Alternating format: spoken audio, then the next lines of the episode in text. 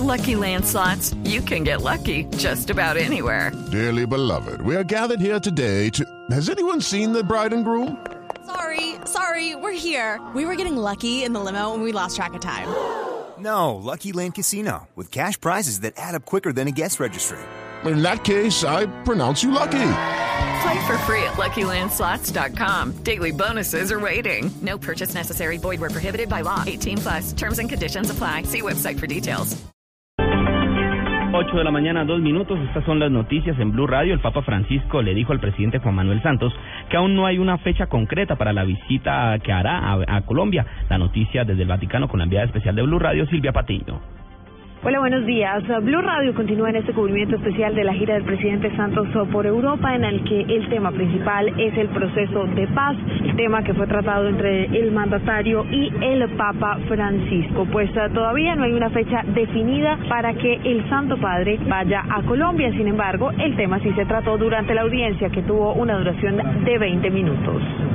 No tiene una fecha concreta, que está eh, tratando de concretar la fecha del momento preciso, pero me dijo que si acelerábamos el proceso, si lográbamos un acuerdo, que eso sería también determinante para que él pudiera apresurar la fecha de la visita a Colombia. Lo cierto es que el Papa Francisco ha dicho que hará todo lo que está a su alcance para acelerar el proceso de paz y por lo tanto definir lo más pronto posible la fecha en la que estará en Colombia. Desde el Vaticano, Silvia Patiño, Blue Radio. Silvia, muchas gracias. Precisamente la ONU felicitó a Colombia por continuar eh, con el proceso de paz a pesar de los recientes actos terroristas de las FARC. La información con Diego Monroy. Miguel, pues el alto comisionado de las Naciones Unidas para los Derechos Humanos, Said Rad al-Hussein, felicitó a las partes que negocian la paz en Colombia y que se mantengan en este proceso pese a los recientes choques violentos. Destacó que pese a esta situación, el gobierno y la guerrilla de las FARC sigan comprometidos en alcanzar una paz negociada que pueda restaurar los derechos humanos humanos del pueblo colombiano. Said mencionó como particular importante el acuerdo que alcanzó en la última semana en la instalación de una comisión de la verdad. Es la información que se tiene el alto comisionado, quien pide que se mantengan los diálogos de paz pese a los últimos actos delincuenciales y terroristas de esta guerrilla en Colombia. Diego Fernando Monroy, Blue Radio. Diego, gracias. 8 de la mañana, 4 minutos. Habitantes eh, de zona rural de Barranca Bermeja denunciaron que hombres encapuchados ingresaron a sus fincas y pintaron las fachadas de sus casas con letreros alusivos al ELN. Las autoridades confirmaron la captura de varios de ellos. Nos informa Daniel Pedraza. Según los habitantes, los hombres ingresaron a la pequeña población desde la plena encapuchados y con armas de alto poder. Pintaron la fachada de varias casas con el lema del ELN y posteriormente se introdujeron en una finca donde amenazaron a sus habitantes. Luego huyeron con rumbo desconocido. Vamos, soltarme primero, solté a otros compañeros, a otros amigos de los que estamos ahí y, y nos vinimos a la pata siguiéndolos por dónde, por dónde se iban o por dónde se iban a volar y vimos que alcanzamos a ver que se metieron a la finca. Aproximadamente como 15 individuos esos, 15, 14 individuos esos se metieron a la finca. Avisamos al inspector de policía de aquí de la, de la, del, del corregimiento Terreplé. Según reportó el Ejército Nacional, en las últimas horas los presuntos guerrilleros fueron capturados y puestos a disposición de la Fiscalía de esta seccional del país. Desde el Magdalena Medio, Daniel Pedraza Mantilla, Blue Radio. Muchas gracias. Y en otras noticias, la policía de la ciudad de Medellín denunció que algunos menores de edad estarían vinculándose voluntariamente a los denominados combos delincuenciales. Los detalles con Gabriel Jaime Salazar.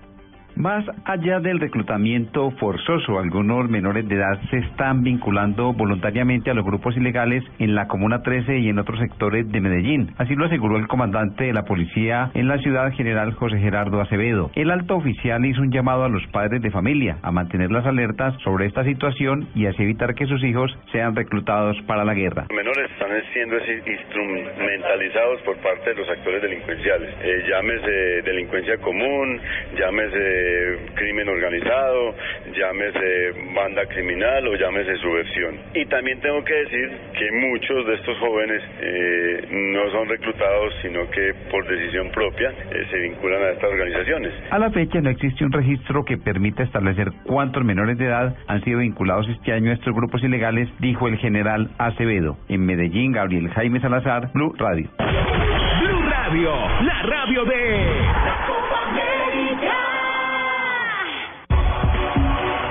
8 de la mañana, 7 minutos tras la derrota con Venezuela, el delantero de la selección Colombia, Carlos Vaca, hizo un análisis de lo que fue este primer paso en falso del equipo.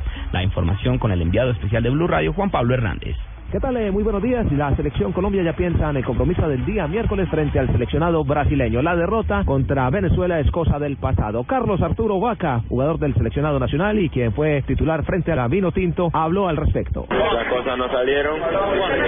Lastimosamente lo que se había trabajado no, no salió, pero yo creo que hay que levantarnos, hay que seguir siendo fuerte y hay que dar la cara. El grupo C quedó de la siguiente manera, jugada la primera fecha. Primero el seleccionado orleño con tres puntos, los mismos tiene Venezuela. Colombia aparece en el tercer lugar con cero puntos y cierra el lote Perú sin unidades. Desde Santiago de Chile, para Blue Radio, Juan Pablo Hernández. Y en información internacional, la empresa que fabrica las célebres armas cortas Colt está gravemente endeudada, según anunció hoy después de haberse acogido a la ley de quiebras de Estados Unidos. Esta operación permitirá la venta acelerada de las actividades de Colt en ese país y en Canadá, según precisa el grupo en un comunicado, confirmando una información dada por The Wall Street Journal. El fondo de inversiones Science Capital Management aceptó presentar una primera oferta de compra a fin de que el grupo sanee su situación financiera y atraiga a otros potenciales compradores.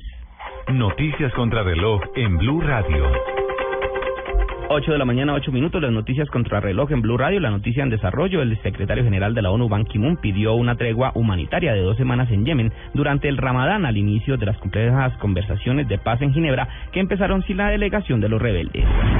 La cifra, la reina Isabel II y el primer ministro británico David Cameron encabezarán hoy lunes la celebración del 800 aniversario de la Carta Magna, el documento que sentó las bases de la democracia parlamentaria en Occidente. Y quedamos atentos a la situación entre Estados Unidos y Rusia, ya que este país anunció que reforzará sus tropas y armamento en las fronteras occidentales del país en caso de que Estados Unidos despliegue sus tanques y artillería pesada en los países de Europa del Este, advirtió hoy el coordinador de inspectores del Ministerio de Defensa ruso, el general Yuri Yakunov. La ampliación de estas noticias en blurradio.com. Continúen con Blue Jeans.